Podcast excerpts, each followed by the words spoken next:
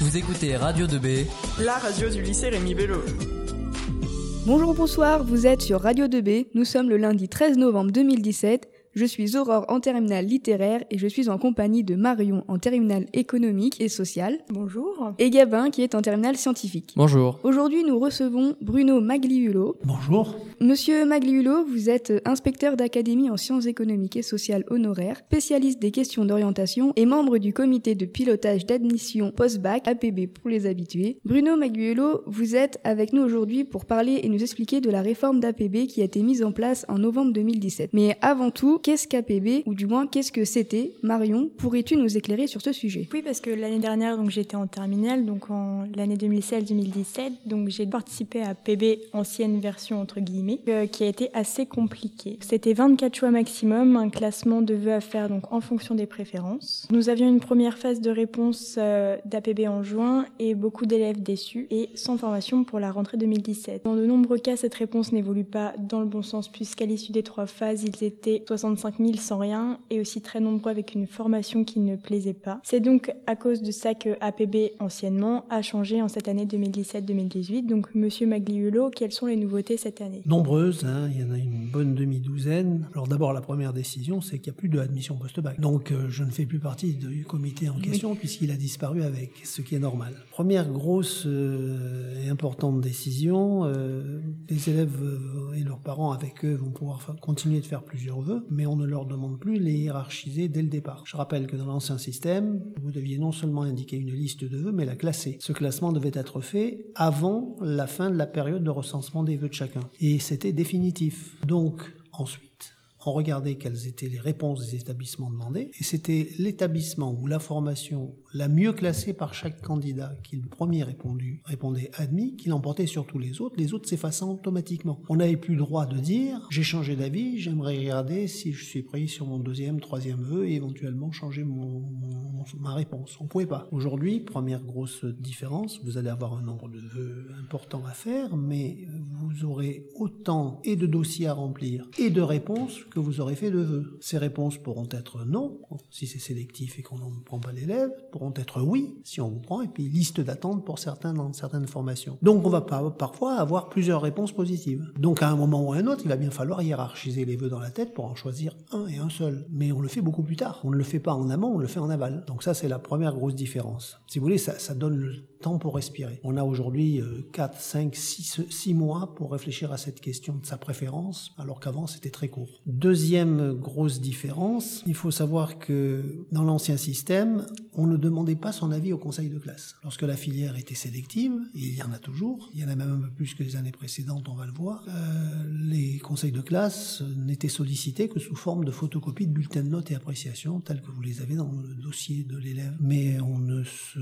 posait pas la question de savoir est-ce que le conseil de classe est favorable ou pas au passage dans telle ou telle filière, et pourquoi? Ou était-il défavorable? On ne le leur demandait pas. Chaque jury se faisait sa conviction en regardant les notes acquises, les appréciations des profs, la note de synthèse euh, que l'établissement mettait dans le dossier. La grande nouveauté, c'est que désormais, vos conseils de classe vont émettre un avis sur chacune de vos candidatures. Cet avis pourrait être favorable ou défavorable, mais il suffira pas de dire favorable ou défavorable. C'est pas comme le bac, euh, doit faire ses preuves, ou favorable ou très favorable. C'est avec explicitation. Donc ça va être un gros travail des conseils de classe que d'élaborer cette espèce de synthèse du jugement que votre lycée porte sur chacun d'entre vous pour chacune des candidatures. Et ça va participer de la décision finale, puisque ce jugement, cette appréciation qualitative et quantitative va être fournie dans le dossier de candidature aux établissements et ils vont pouvoir s'en servir comme critère de tri. Ça en sera un parmi d'autres. Ça, c'est la, donc, si je peux me permettre, le conseil de classe devient partie prenante de la sélection à l'entrée, qui est nouveau. Troisième grosse différence, ça, moi, ça me paraît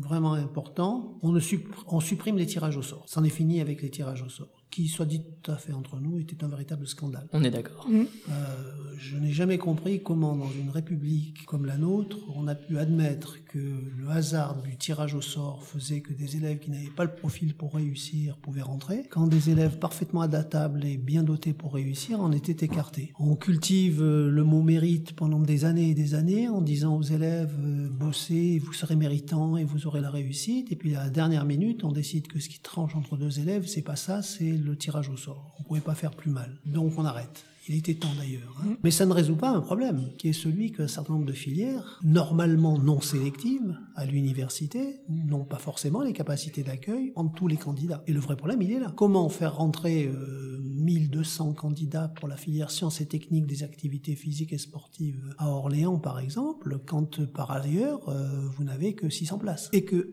la filière est non sélective. Il faut faire un petit rappel. Le bac, c'est un droit de passage dans l'enseignement supérieur non sélectif, c'est-à-dire universitaire. Un droit, pas une incitation à un droit. Ça remonte loin, hein. ça remonte à 1808, Code Napoléon, l'inventeur du baccalauréat sous sa version moderne. Et c'est toujours en vigueur. Dans le Code de l'éducation d'aujourd'hui, ce même texte est toujours Donc le bac, c'est pas un simple certificat de fin de scolarité secondaire, comme l'est le brevet pour la fin de scolarité au collège. C'est un grade universitaire, et c'est pour ça qu'il donne ce droit de passage dans une première année de licence non sélective. Alors ça a longtemps fonctionné sans trop de problèmes, sauf que du coup, comme il n'y a pas de tri et que n'importe qui peut faire n'importe quoi en matière de choix, il y a beaucoup d'échecs. Mais euh, en termes de capacité à rentrer, il n'y avait pas de barrage. Et puis petit à petit, le nombre de bacheliers augmentant d'année en année de plus en plus fortement et les capacités d'accueil ne suivant pas. Et ça, c'est la faute de l'État, parce qu'on aurait pu anticiper et construire les amphis, les recrutements de profs qu'il aurait fallu pour accueillir tout le monde et appliquer le droit. On l'a pas fait. Eh bien, en ne le faisant pas, on est arrivé devant euh,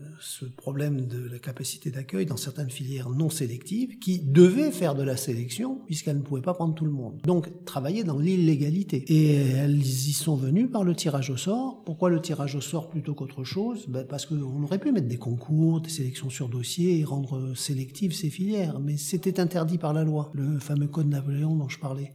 Donc il fallait trouver une autre formule. Tant, tant que on change pas la loi, on peut pas faire ça. Donc on a inventé une, une espèce de machine infernale qui est de dire ben, le plus démocratique des critères de tri, c'est la loi du hasard. Comme ça, on ne pourra pas nous accuser de faire un tri sur profil, sur bac d'origine, sur notation en maths, sur euh, performance scolaire. Euh, je, je, tire euh, au, sort et ça devient le loto. Ça a provoqué tellement de résistance et de critiques hum, que plusieurs organes se sont manifestés. L'année dernière, il y a eu une bonne centaine de recours en tribunaux administratifs par certaines familles lésées, c'est-à-dire dont l'enfant n'avait pas été tiré au sort. Elles ont toutes gagné en justice. Donc s'est installée une jurisprudence qui est de dire c'est illégal. C'est un premier avertissement fort. Sur cette seule base, je suis pas sûr que l'État n'aurait pas passé outre. Il aurait suffi d'un texte d'adaptation de la loi et ça passait. Non, non, l'alerte, la, elle est venue d'ailleurs. Elle est venue d'un rapport du Comité national d'informatique et liberté,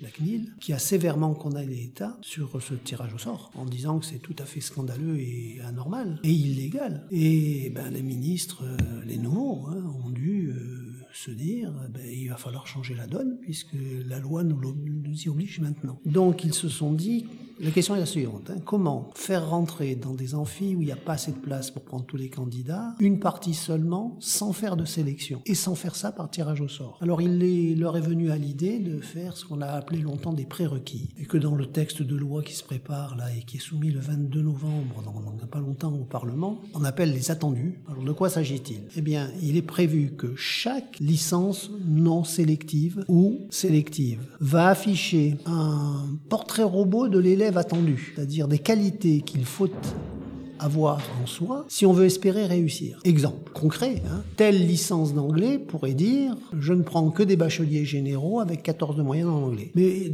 une autre pourra ajouter euh, ayant fait des séjours linguistiques à l'étranger, par exemple, ou pas. Une troisième pourra dire euh, réussissant un test d'aptitude en langue étrangère. Un quatrième pourra dire euh, etc. Donc d'une fac à l'autre, ça sera pas forcément la même chose. Mais le point commun, c'est qu'on va définir quand même un certain nombre de critères d'attendus c'est-à-dire de qualité, de capacité à réussir que le candidat doit avoir en soi s'il veut espérer pouvoir rentrer. Alors ça va avoir une double fonction. La première, c'est de dire, s'ils attendent ça et que je n'en suis pas porteur, alors c'est que je vais vers l'échec. J'ai peut-être pas intérêt à demander cela. C'est ce qu'on appelle l'orientation active. C'est-à-dire je réfléchis en amont, plus que je ne l'ai fait jusqu'à ces dernières années, sur ce qu'on attend de moi, et averti, je peux peut-être me détourner d'une filière qui que j'avais peut-être envie de faire, comme ça, mais que je n'avais pas très très bien comprise dans ses attentes, et en choisir une autre plus adaptée à mon profil. C'est la régulation en amont. Puis la régulation en aval, on va dire les choses clairement, dans les filières qui manquent d'effectifs, on va en faire un instrument de tri. Donc le phénomène nouveau, c'est qu'on développe la sélection à l'entrée des filières universitaires. Ça ne touchera probablement pas les filières à effectifs non limités, mais pour les filières à effectifs limités, il faut s'y attendre. Je m'attends d'ailleurs à ce que ça réagisse un petit peu socialement sur ce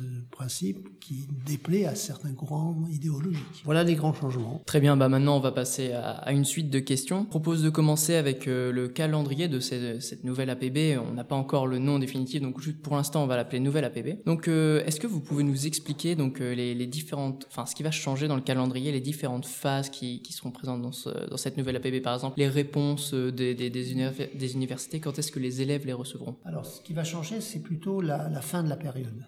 au début, on est à peu près sur un calendrier semblable à celui d'APB. Il va y avoir courant décembre la phase dite d'information, ce qui suppose que les textes soient prêts avant. On croise les doigts pour que ce soit le cas. On peut avoir un petit doute parce que c'est lourd hein, comme machine, puisqu'on a décidé de faire passer ça par une loi. Mais bon, admettons qu'on y arrive. Normalement, les familles, vous, les professeurs principaux, les conseillers d'orientation, enfin tous ceux qui se mêlent de ce genre de choses, euh, devraient avoir les informations utiles pour pouvoir savoir à quoi ils ont affaire pour euh, fin novembre ou plus tard. C'est le 22 novembre que l'Assemblée nationale vote, donc on peut espérer que le texte définitif soit prêt avant la fin novembre. Faut l'espérer. Voilà. Ensuite, au cours du mois de novembre et début janvier, les familles, euh, les profs principaux, etc., réfléchissent. Ils ont le texte sous les yeux. Pendant ce temps, le ministère met en ligne toutes les informations utiles. Euh, je veux faire du droit à Tours. Ben, la fac de Tours doit faire une fiche avec c'est quoi les matières, c'est quoi les prérequis, c'est quoi les débouchés de deuxième cycle, c'est c'est quoi l'emploi la sortie, des liens, et puis donc on a toute une base de données, donc c'est pas si simple que ça à faire, puisqu'il y a quand même, je rappelle, 47 000 formations à inclure. Hein. Petite parenthèse, tout n'est pas dans cette plateforme, hein. il y a du hors plateforme.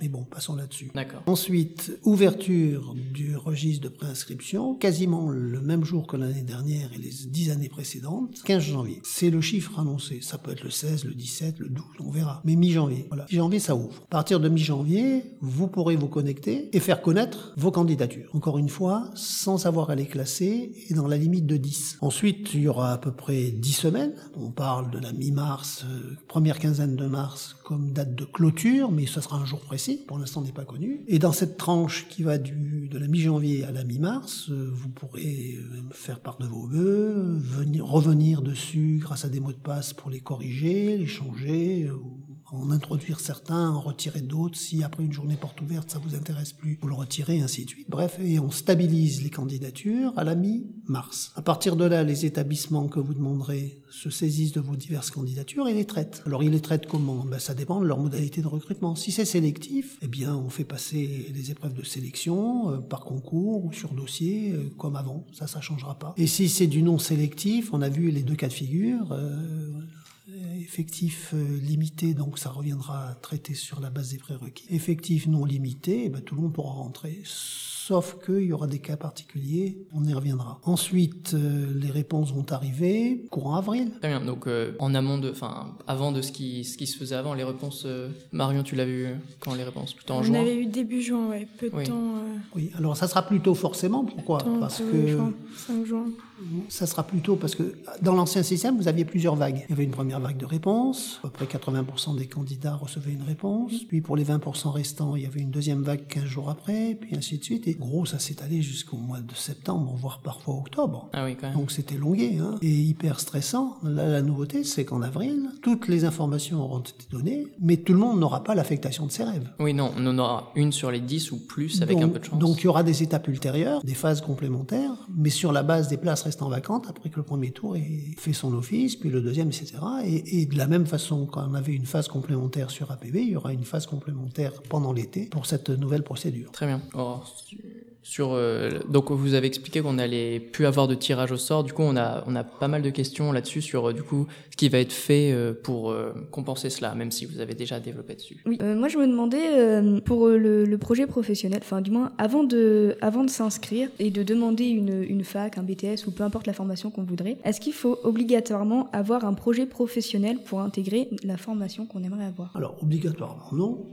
mais c'est mieux quand on en a. Je vais d'abord euh, calmer un peu les, esprits sur cette euh, prétendue obligation. Je sais qu'il est de bon ton de reprocher fréquemment en famille ou par les adultes qui les entourent dans les lycées le fait qu'à 18 ans, 19 ans chez certains, on n'ait pas encore de projet professionnel. Quoi, tu sais pas ce que tu veux devenir, c'est une catastrophe. D'abord, que les adultes se rappellent dans quel état de réflexion ils étaient eux-mêmes quand ils avaient votre âge d'aujourd'hui. Eh ben, ni plus ni moins qu'aujourd'hui, ils étaient les deux tiers à ne pas avoir de projet ou trop vague. Dans ces cas-là, on ne peut pas choisir le déboucher dans l'enseignement supérieur sur la base d'un projet d'avenir professionnel, puisqu'on ne sait pas vers quel projet d'avenir professionnel on veut aller. Mais il y a un tiers des familles, des élèves, qui ont un projet relativement stabilisé, clair, cohérent, validé par des stages, par une connaissance des choses. Et dans ce cas-là, c'est plus simple de choisir, parce que du coup, il n'y a plus qu'à chercher les filières qui conduisent à ces métiers. Et c'est plus 50 000 qu'on a devant soi, c'est quelques dizaines, voire euh, quelques unités, et c'est plus facile. Moi, je dis toujours à un élève, si tu as un projet professionnel clair, alors pourquoi attendre? Mais il faudra pas dans trois jours me dire, ça me déçoit, j'ai envie de faire autre chose. c'est là que c'est le plus compliqué, du coup. Ben, parce qu'on se met sur des rails quand on choisit en fonction d'un projet professionnel. Si je veux faire euh, journaliste euh, parce que je prépare un bac dans lequel je découvre, grâce à la radio scolaire, les vertus ce métier et ça devient une vocation, c'est très bien. Moi, je suis capable de dire à cet élève, voilà les lieux où on vous prépare aux carrières du journalisme sous diverses formes, parfois euh, des IUT, euh, des, écoles, des facs, bah, en France, à l'étranger. Moi, mon travail de conseiller, il est très facilité par ce genre d'élève. À charge ensuite pour l'élève de s'y faire admettre et d'aller au bout en réussissant. Mais ça, ça n'est le cas statistiquement que d'un tiers d'entre vous. Les deux autres tiers qu'est-ce qu'on peut leur dire? On ne peut pas piloter le choix des études supérieures en fonction du débouché, donc il va falloir renoncer à le piloter par l'aval, par le débouché. Donc on va le piloter par l'amont.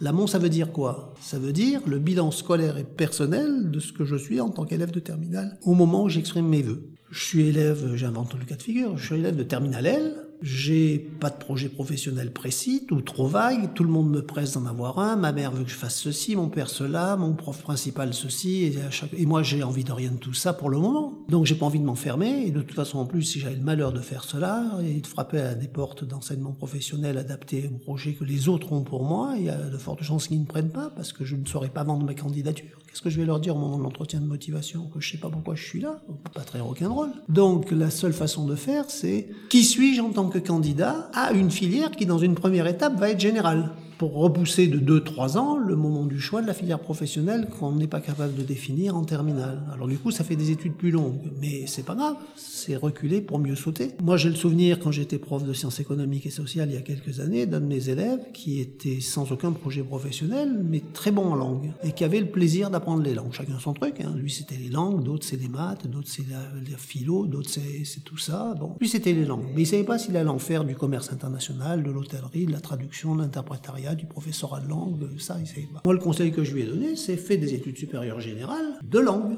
Tu as les prérequis, tu as remis pour la réussite, en plus ça te plaît, tu vas te faire plaisir. Tu as des difficultés en maths, et eh ben, tu, on peut choisir une filière où il n'y en a plus, parce qu'on malgré tout, tout en restant en général, on refait pas tout ce qu'on faisait au lycée. Et puis tu vas avoir à la sortie de la licence trois ans de plus, pendant lesquels tu auras fait des stages en entreprise, tu auras grandi, tu auras mûri, tu auras réfléchi, tu auras rencontré des professionnels. Il y a de fortes chances que le projet que tu as pas à 18 ans en terminale, tu l'aies à 21 en sortant de licence et ça s'est produit. Aujourd'hui, il est gestionnaire d'un grand hôtel international à l'aéroport de Paris-Orly et c'est une vocation qui lui est venue grâce à un stage. Alors ça marche pas à 100%, mais ça marche quand même à 95%. Vous n'êtes que 40% à avoir un projet professionnel en fin de, 3, de terminale, vous êtes 95 à bac plus 2 ou 3. Voilà. Et du coup, pour continuer avec le tirage au sort, est-ce que vous pouvez nous rappeler ce qu'étaient les vœux groupés et du coup, que sont-ils devenus?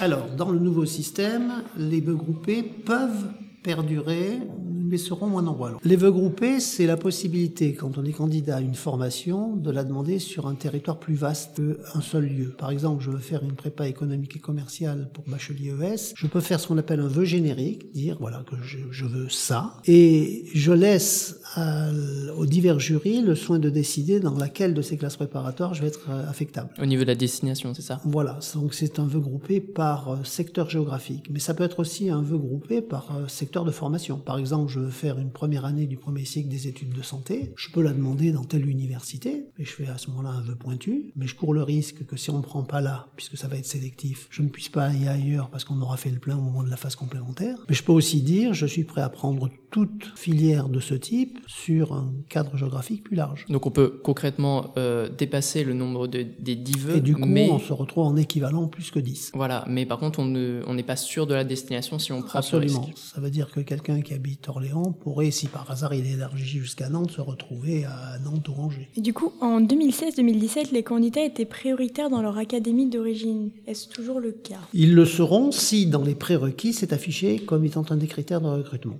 Donc ça nous a été annoncé comme ça allait, comme si les critères de domicile allaient disparaître. Mais concrètement, les, si un établissement veut, il peut le mettre dans les prérequis et là il sera dans son droit. Absolument. Très bien. Et euh, en plus de, de ces prérequis, on a vu qu'il y avait plusieurs filières qui pouvaient être privilégiées en soi. Par exemple, un élève de STMG peut demander un, un BTS gestion de production. Et ça va parce qu'il a fait euh, le, le cours de gestion euh, en première terminale. Mais un élève de première L, par exemple, qui voudrait aller en gestion de production, est-ce qu'il pourrait être désavantagé euh, vis-à-vis de ce problème de, de cours qui n'a pas été suivi? Alors, dans les prérequis, il peut y avoir le bac d'origine. Voilà, euh, moi je connais des endroits où pour la première année du premier cycle des études de santé, on se prépare à dire qu'on ne prendra que des bacheliers. Et en plus ayant des notes minimum dans les matières scientifiques. Donc c'est possible qu'on soit devant ce cas de figure au profit ou, pas au profit de tel ou tel bac. Par exemple, il est maintenant acquis que la meilleure façon de conduire les bacheliers professionnels à mieux réussir dans le supérieur, c'est de faire en sorte qu'ils ne soient pas obligés de se rabattre par défaut sur la fac où ils échouent à 96%, 96% d'échecs pour ces bacheliers en fac, alors que s'il y avait un peu plus de places qui leur étaient réservées dans les BTS, ils auraient des taux de réussite bien plus forts. Donc on va vers ce qu'on appelle une politique de préférence pour les bacheliers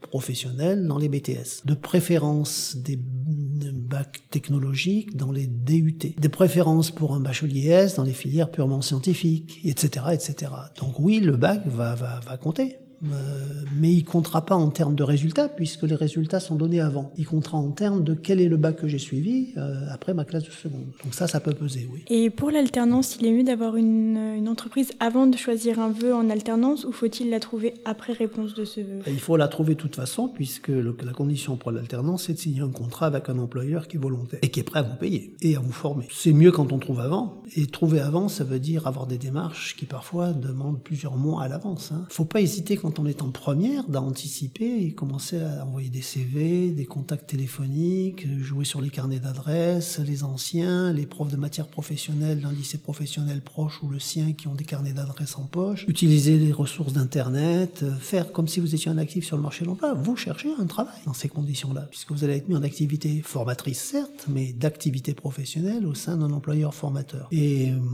moi je vous conseille, il y a des salons par exemple organisés aussi bien par euh, des organes de presse privés que par l'État, de l'alternance. euh, pourquoi attendre la terminale pour y aller? C'est-à-dire au moment où il y aura encombrement. Allez-y de la classe de première. Alors maintenant, si on n'a pas trouvé encore l'employeur, on peut passer l'été qui va suivre l'inscription à le chercher, mais il le faudra pour la rentrée. Et la précaution à prendre, c'est quand même de demander la même formation sous statut étudiant. Parce que dans ce cas-là, si je n'ai pas trouvé l'alternance, j'ai au moins la possibilité de préparer ce diplôme par la voie du statut étudiant. Donc c'est toujours un avantage pour euh, l'inscription et même pour la formation après d'avoir euh, trouvé une entreprise avant, euh, avant l'inscription et avant Absolument. d'être pris. Et euh, en parlant d'inscription du coup, pour je vais être sur quelque chose de plus général, pour certains euh, pour certaines universités, on peut recevoir maintenant comme réponse le oui mais. Donc c'est-à-dire qu'ils vont imposer leurs conditions et parmi ces conditions, Oui. il y a ce qu'ils appellent une, une mise à niveau, des stages de mise à niveau et également des parcours d'accompagnement pédagogique et des formations personnalisées. Est-ce que vous pouvez nous détailler un peu Lorsque la filière universitaire est non sélective, les universités, sur la base des prérequis, enfin des attendus, et du constat de ce que ce qu'est le candidat en termes de savoir et de savoir-faire, auront le droit de lui dire OK,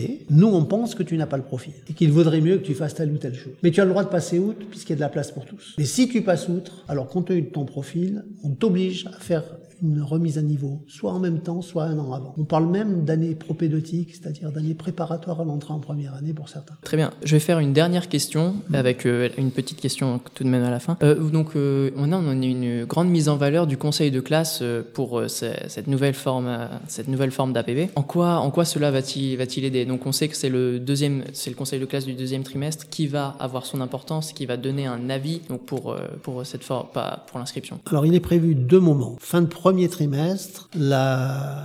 ça se passe à l'interne. Ça ne sera pas dans le dossier qui sera envoyé aux candidats, euh, par les candidats aux établissements. On, on donne un premier, on jette un premier regard sur les pré-projets et on discute, on est dans le dialogue. Mais c'est à l'interne. Donc, le conseil de classe commence son travail à ce moment-là. Il n'a pas attendu la réforme d'ailleurs pour le faire. Ça fait longtemps que ça fonctionne comme ça. La nouveauté donc, c'est qu'au deuxième trimestre, mars, il rédige une fiche à destination des jurys de sélection. Et cette fiche, évidemment, euh, va être discutée et Ça transforme complètement le, le positionnement des profs, du chef d'établissement, qui sont pas uniquement des êtres extérieurs à la logique de sélection, mais deviennent partie prenante. Ce qui fait craindre à certains d'ailleurs que selon le lycée d'où on sort, on n'aura pas la même vision de la qualité d'un candidat euh, selon la réputation. On a très peur de ça. Oui, nous aussi, on en a un peu peur. Et d'ailleurs, euh, avec euh, tous ces changements, on se demande est-ce que le nom APB sera donc renommé ou si on va garder ce, Faut ce expliquer nom? comment, comment il va être choisi. Ouais, APB, comme on dit, la branche est pourrie. Hein. On n'en veut s'appellera plus. plus. APB. Maintenant, comment est-ce que ça va s'appeler? Bon, On rentre dans une phase de consultation. Il y a un appel d'offres qui est lancé nationalement où les gens peuvent exprimer euh, sous diverses voies leur point de vue sur ce que pourrait être le nom de cette euh, nouvelle plateforme. On va vers une autre plateforme dont le nom sera connu dans 15 jours. Donc vous, les auditeurs qui nous écoutez, n'hésitez pas à aller sur Internet, à aller chercher. C'est à nous de prendre la décision de, de- du nouveau nom et essayons de nous éloigner d'APB. Donc euh, cette interview touche à sa fin. Je remercie Gabin et Marion d'avoir participé à cette interview. Merci aussi à Émeric qui était à la technique et surtout merci à vous, Bruno Magliuio, de vous être déplacé et d'avoir répondu à nos questions sur le nouvel APB, si on peut encore dire ça maintenant. Avec plaisir et bon courage à tous. Merci. Merci. Si vous voulez, chers auditeurs, des informations complémentaires, vous pouvez vous rendre sur le site conseil de classe au pluriel .l'étudiant.fr ou consulter les différents ouvrages auxquels Monsieur Maglio a participé, tels que Pour quelles études êtes-vous fait, paru chez l'étudiant et disponible aussi au CDI. N'oubliez pas de nous rejoindre sur les pages Facebook et Twitter. À bientôt sur Radio 2B. Vous écoutez Radio 2B. La radio du lycée Rémi Bello.